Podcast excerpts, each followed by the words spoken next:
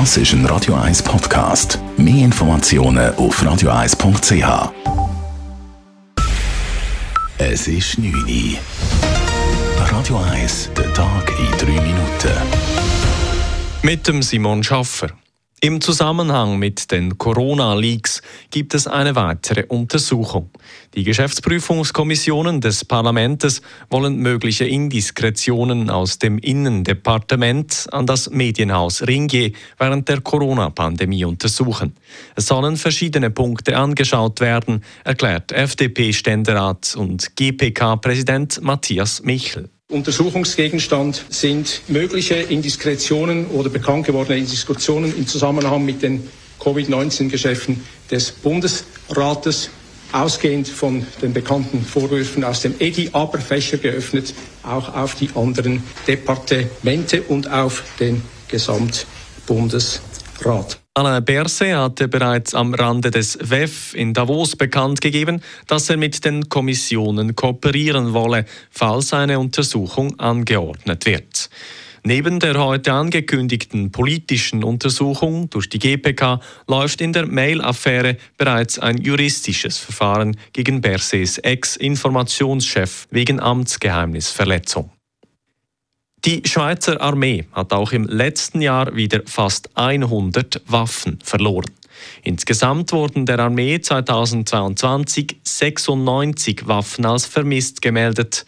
Im Jahr zuvor waren es 98 gewesen. Beim größten Teil der verlorenen Waffen handelt es sich laut einer Armeemitteilung um Sturmgewehre. Dazu kommen 14 Pistolen. Die Armee verzeichnete im letzten Jahr aber nicht nur Waffenverluste, so wurden 20 Waffen dann wieder gefunden.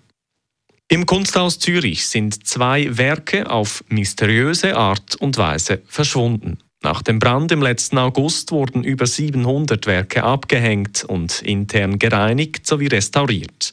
Dabei wurde nun festgestellt, dass zwei Bilder aus dem Altmeisterbestand fehlen. Nachdem die interne Suche erfolglos blieb, könne ein Diebstahl nicht mehr ausgeschlossen werden, wie das Kunsthaus bekannt gab. Am 13. Januar habe das Kunsthaus dann bei der Stadtpolizei Anzeige gegen Unbekannt erstattet. Zudem wurden die beiden Bilder im internationalen Register vermisster Kunstwerke eingetragen. Die Direktion hofft, dass die Bilder unbeschadet den Weg zurück ins Kunsthaus finden.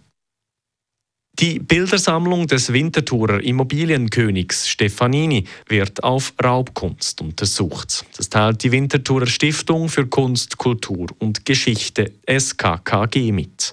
Rund 6000 Gemälde aus der riesigen Sammlung des verstorbenen Immobilienmilliardärs Bruno Stefanini werden untersucht. Über 90 Bilder wurden bereits auf ihre Herkunft überprüft.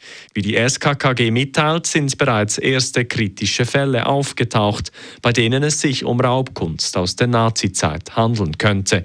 Die Stiftung erwartet weitere kritische Fälle. Radio 1 Wetter. Es gibt eine bewölkte Nacht und morgen Mittwochmorgen liegt dann noch zäher Hochnebel bei etwa 1300 Meter. Richtung Oberland kann sich der örtlich dann auch wieder ein bisschen auflösen. Weiter in der Höhe wird es morgen trotz Wolkenfelder ziemlich sonnig. Die Temperaturen morgen Morgen liegen um einen Gefrierpunkt. Im Verlauf des Tages wird es vielleicht knapp 1 Grad. Das war der Tag in